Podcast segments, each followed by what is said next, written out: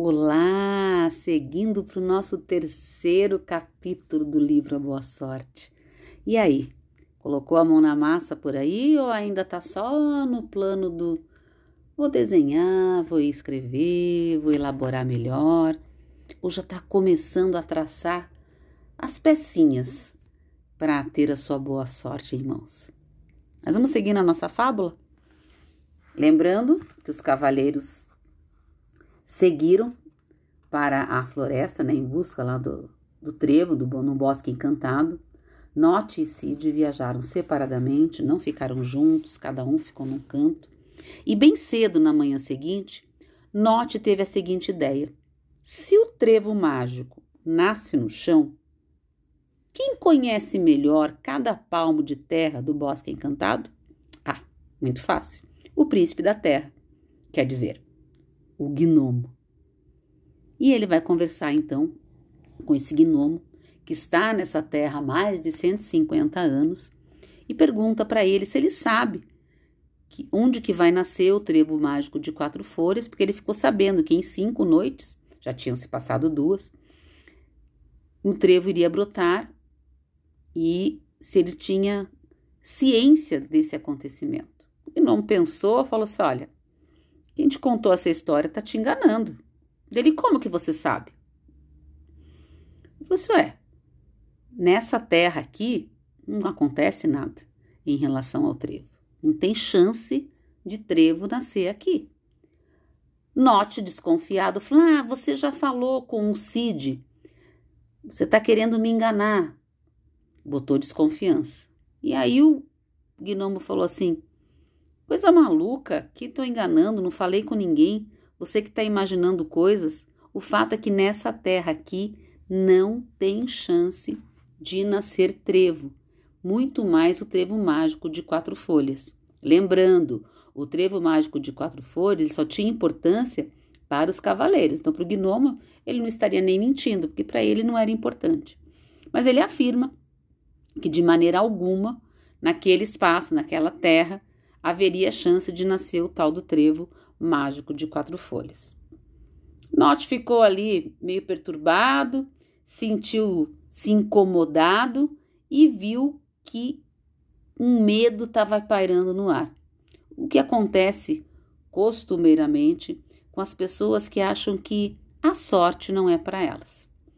Então, o que, que ele fez? Substituiu o medo que ele estava sentindo pela sua incredulidade e disse: simplesmente não pode ser. Decidiu ignorar o que ouvia do gnomo e falou: Amanhã será outro dia e talvez a sorte me espere em um lugar diferente.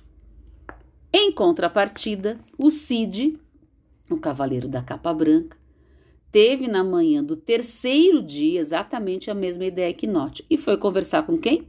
Com o gnomo.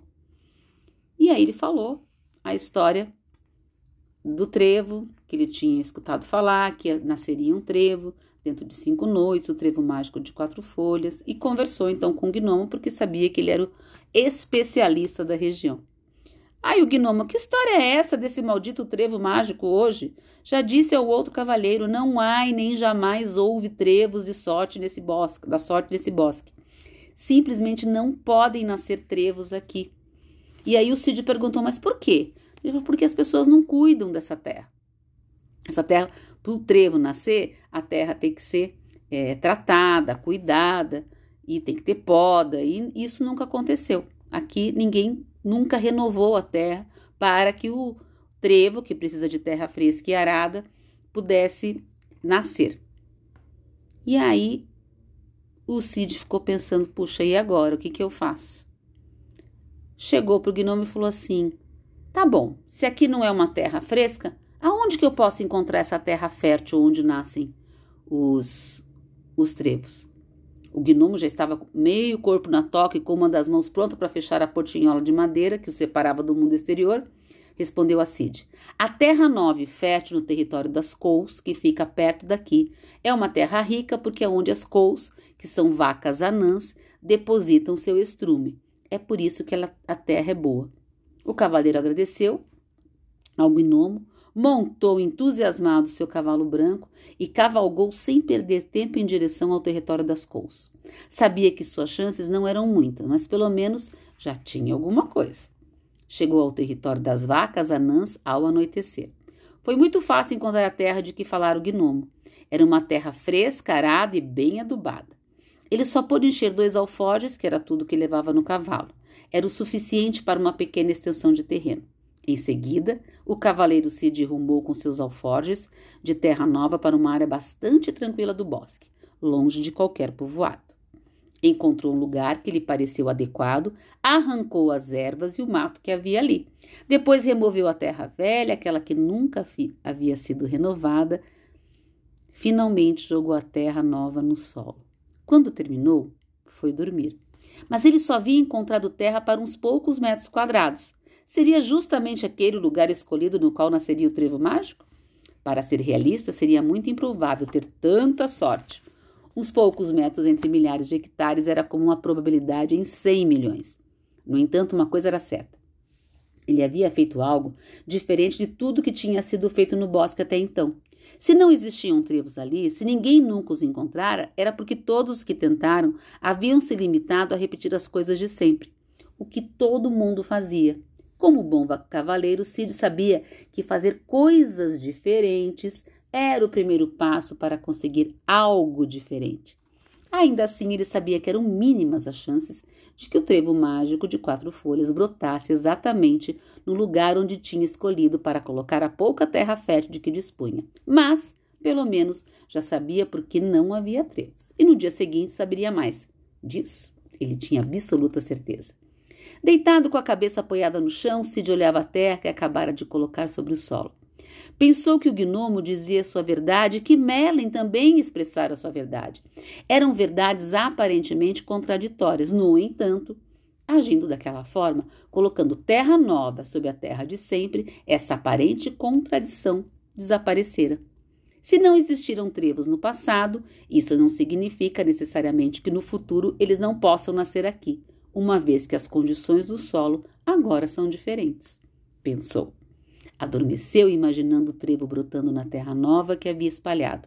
Sonhar com isso o ajudava a esquecer a pequena probabilidade de que aqueles poucos metros fossem os escolhidos pelo destino para colher o trevo mágico. O sol se pôs, restavam apenas quatro noites. Anote aí a terceira regra da boa sorte. Se você não tem a boa sorte agora, Talvez seja porque está sobre as circunstâncias de sempre. Dê uma olhada para o seu entorno. Dê uma olhada para a sua vida e para todas as áreas da sua vida. Será que as circunstâncias de sempre estão aí? E por isso que a boa sorte ainda não chegou? Será que você vem fazendo tudo do mesmo jeito e sempre? E por isso não acontece nenhuma mudança naquilo que você vem se propondo? E por fim, dentro da terceira regra, nós temos: para que ela chegue, é preciso criar novas circunstâncias. Quais circunstâncias você está criando para aquilo que talvez esteja até se repetindo na sua vida? Pensa aí e conta para mim e volta, porque a gente segue nessa jornada com os cavaleiros em busca do trevo mágico de quatro folhas.